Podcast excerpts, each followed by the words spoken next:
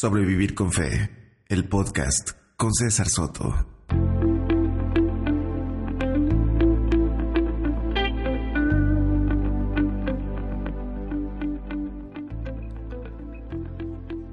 ¿Qué tal a todos? Hoy es un capítulo extraordinario del podcast. No, no corresponde a lo que quería compartirles esta semana, pero eh, siento la obligación o, yo me siento, bueno, me obligo a mí mismo a poder hablar de algo que está ocurriendo en Chile en este momento. Lo hablo porque soy chileno, pero de alguna manera lo que quiero compartirles puede servir incluso de, análisis un poco para lo que está ocurriendo en otros lugares, como, como en Venezuela o, en Ecuador. E, entonces, eh, quisiera invitarte a que puedas quedarte eh, escuchando este podcast extraordinario que tiene que ver con con la crisis que está ocurriendo en Chile. Una pregunta que se viene a mi mente es, eh, es muy sencilla y es, ¿qué es la paz? ¿Qué es la paz? ¿Es simplemente ausencia de conflicto? ¿Es simplemente la no violencia? Recuerdo que en mis años de, seminario pasamos un, buen tiempo analizando un fenómeno que ocurrió eh, en, tiempos neotestamentarios con esto de la Pax Romana. Eh, el emperador se jactaba de decir de que había traído al mundo paz, él era el Salvador y básicamente era un príncipe de paz, había traído paz a todo, a todo el lugar, pero era una paz a fuerza de, de espada, era una paz que crucificaba a todos los que se ponían en contra de su imperio, que se ponían en contra de la forma que pensaba que tenían que hacerse las cosas. Y quiero usar eh, este, esta, esta imagen de esa paz, que no es paz en realidad, porque hay conflictos simplemente que, que, que no se externa, porque externarlo significa crucifixión, externarlo significa la muerte, decapitación, pero había paz.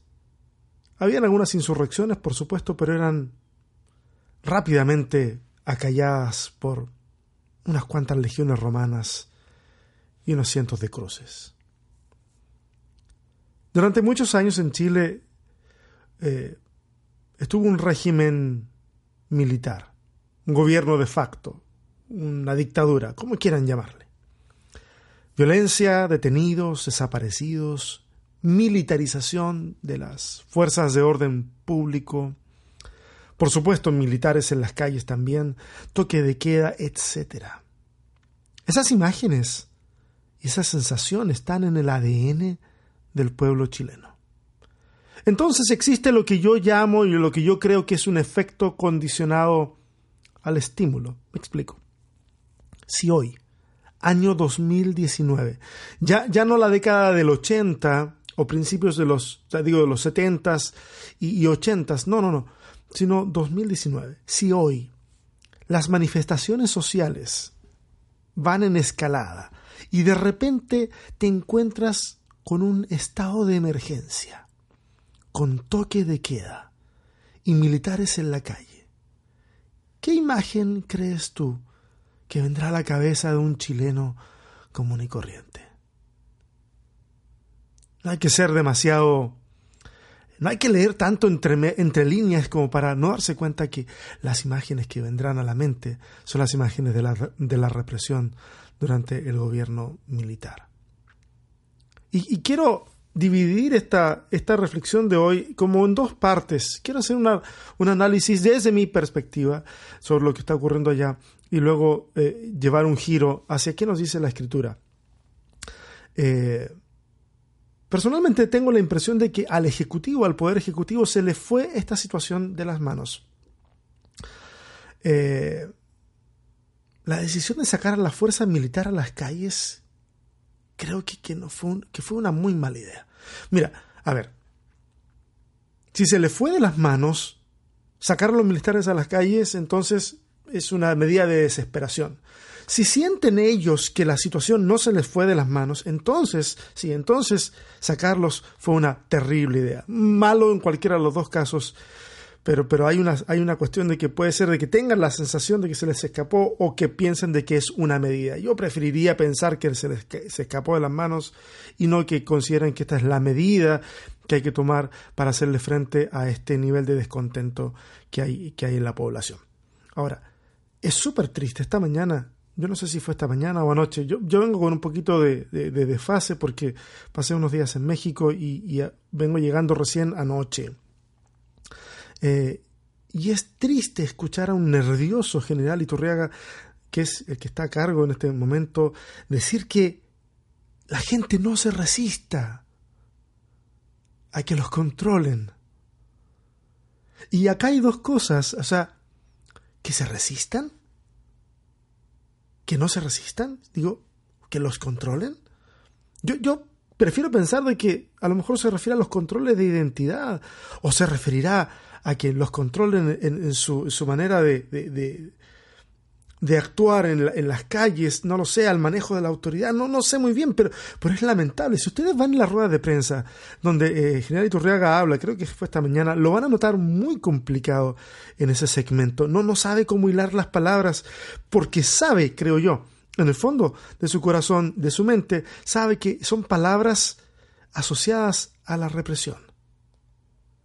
Eh, conversaba con un amigo esta mañana, un ratito, por, por Messenger, y surgía el análisis de que, en el fondo, y es mi opinión, ¿ah? en el fondo, y pese a que hay tremendos cuestionamientos sobre el proceder de la fuerza militar, y, y que yo me horrorizo cuando veo ciertos videos que están circulando por la red, eh, hay cuestionamientos, mira, la culpa no es en su base de ellos.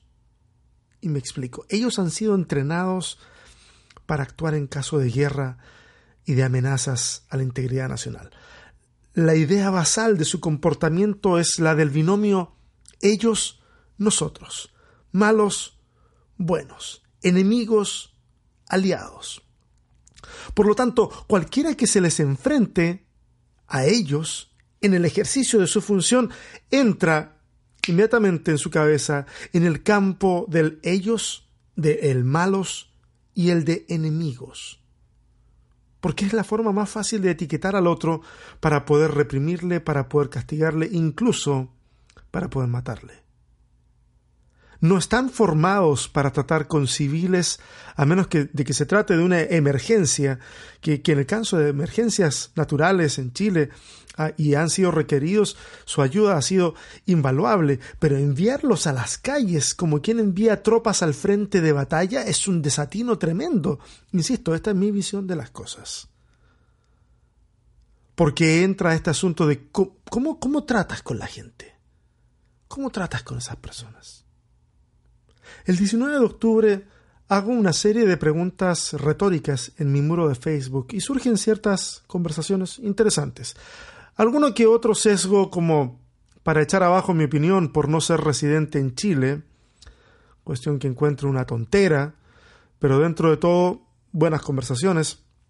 De esas conversaciones saqué, saqué algunas cosas en, limpio de, ese intercambio de ideas y, y quiero contártelas o resumírtelas. A lo mejor seguiste alguna de esas conversaciones y, no tengo mucho que decirte, pero eh, una de las cosas es que, número uno, que la violencia no, no es lo que se defiende. Cuando uno se pone del lado de, de, la gente que está reclamando, uno no se está poniendo del lado de la, de la violencia.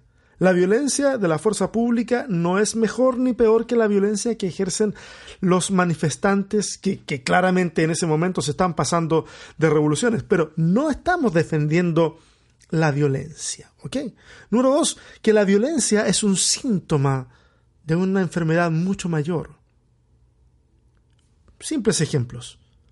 La fiebre puede ser un síntoma de que el cuerpo está luchando con una bacteria, no sé, algo, una infección. Por lo tanto, un buen médico tratará la fiebre como síntoma, pero su principal objetivo no será bajar la fiebre, sino eliminar la causa.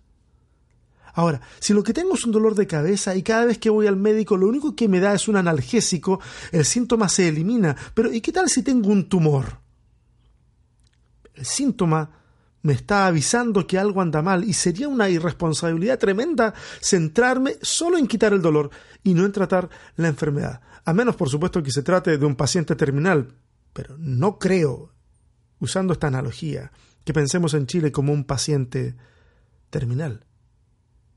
Entonces, me preocupa tremendamente de que durante décadas, tal vez en Chile, lo que se haya administrado a la población hayan sido analgésicos, mientras el tumor ha seguido creciendo. Y eso explica, de alguna manera, lo que está ocurriendo. Pero la violencia es solo el síntoma, no es la causa central.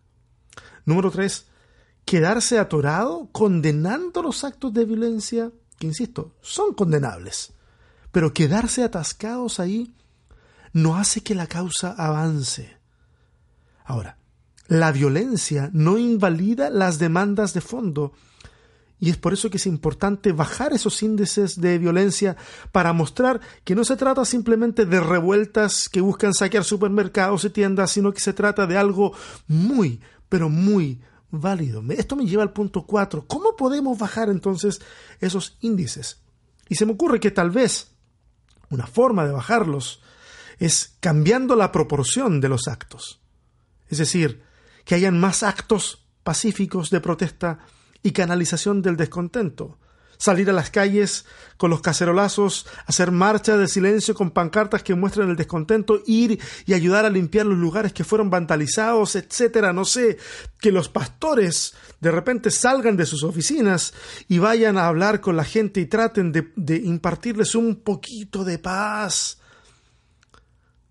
como para llamarlos a la cordura, un amigo el otro día decía, no, no, no, si no son vándalos, son mis vecinos, ellos dejaron afuera de mi casa un carro supermercado mientras se llevaban toda la comida. No, no son delincuentes, eh, pero, pero en ese momento están de esa manera.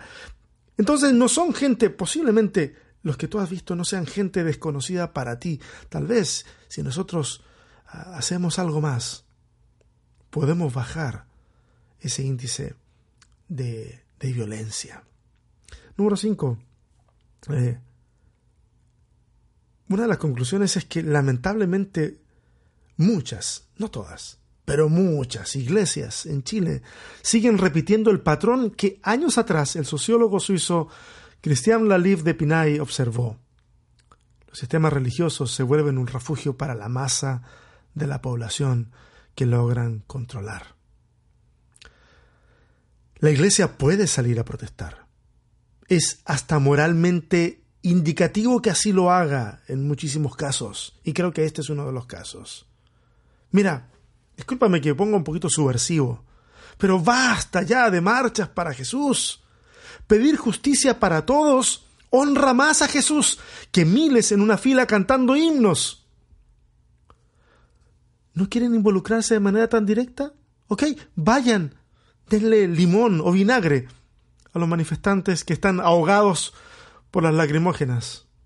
Abran sus iglesias para realizar mesas, mesas de reflexión y, de contención. Eh, fíjense en sus alrededores si hay personas aisladas en hospitales sin saber qué hacer porque no tienen cómo volver a sus casas. No sé, algo. Ir a las escuelas, tratar de promover alguna forma de, de que los niños que han, han sido eh, testigos presenciales de toda esta violencia y todo esto a lo mejor puedan procesar esto de una mejor manera. No sé algo, pero definitivamente orar no es suficiente.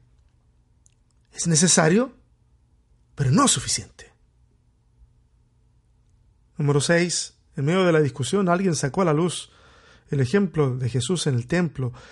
Y si bien ese es, ese es un hecho que debiera de analizarse con detalle, por su contexto, por todo, o sea, no, no, no podemos usar el, evento de forma tan, tan superficial. No, lo, no voy a hacer el análisis eh, ahora.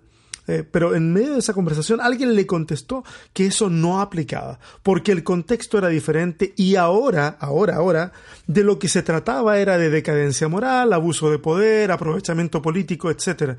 Y yo recuerdo que leo eso y le contesté, amigo, ese precisamente era el contexto del acto de Jesús.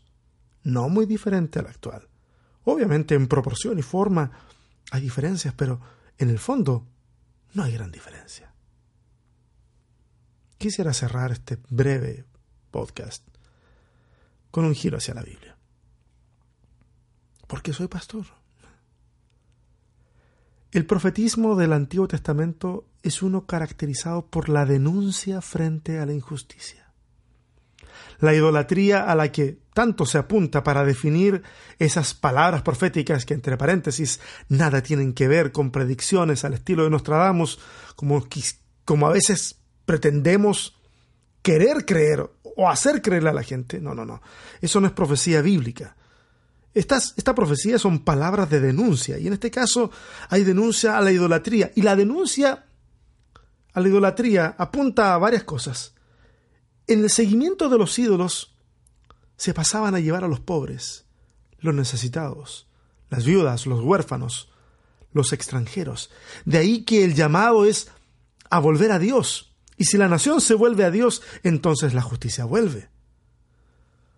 Un amigo me hizo recordar el caso de Amós, que reprende a jueces que no cumplían con su deber de impartir justicia, al mismo tiempo que también denunciaba a aquellos que, ofreciendo sacrificios a Dios, es decir, cumpliendo ritualmente con lo exigido, carecían de justicia y misericordia. No nos engañemos. Si nuestra religión no produce amor, misericordia, perdón, justicia es simplemente un lindo pasatiempo que nos hace sentir bien.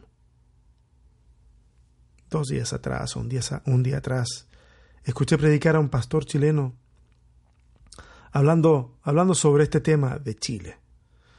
Y mencionó como gran revelación que Dios le había animado a orar por aquellos que estaban haciendo desmanes en Chile cuenta que su reacción cuando frente a esa revelación fue de asombro. ¿Cómo orar por esos que violentan las calles?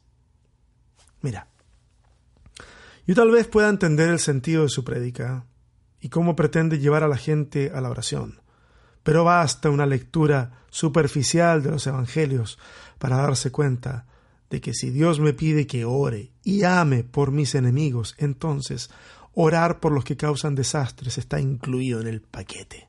Y no hace falta ninguna revelación sobrenatural para entenderlo. Comencé este podcast hablando de la paz y quiero terminar hablando de lo mismo. Isaías 32, 17 dice, El producto de la justicia será la paz. Tranquilidad y seguridad perpetuas serán su fruto. Mis amigos, mis amigas, si queremos paz verdadera, primero justicia. Ese es el correcto orden. Primero justicia. No hay paz si simplemente hay cientos de carabineros y militares en las calles y, no pasa nada, porque eso no es paz. Eso es contención en base a la represión, en base a como tú quieras verlo, pero está conteniendo una situación. Ahí no hay paz. No se vuelve a la paz así. Se vuelve a la paz con la justicia. Iglesia, la denuncia de los profetas es que cuando la gente sigue ídolos, la justicia se pierde. Y yo me pregunto, ¿cuáles son los ídolos que nuestro actual sistema sigue y que cosecha tantos damnificados en el proceso? Porque no se trata solamente de decir, oye, busquen a Dios. Cuestión compleja de exigir cuando estamos en un estado laico. Pero es importante entonces saber a qué ídolo se pide renunciar. No vaya a ser cosa que ese ídolo que cosecha destrucción te lo importes a, tu nuevo sistema, le pongas ropas de piedad y le declares Dios verdadero. Mira, y lamento mucho decir que, insisto, desde mi perspectiva, muchos de los ídolos del mercado, del éxito y del control. Nos los hemos llevado a nuestras iglesias, haciendo de ellas centros de controles, de control de masas, y aislándoles de ser agentes de paz en el mundo. Porque de eso se trata, de ser artesanos de la paz. Y mira, cierro con esto. Construir la paz es mucho más que solo orar por ella. Un abrazo. Nos estamos escuchando en un par de días.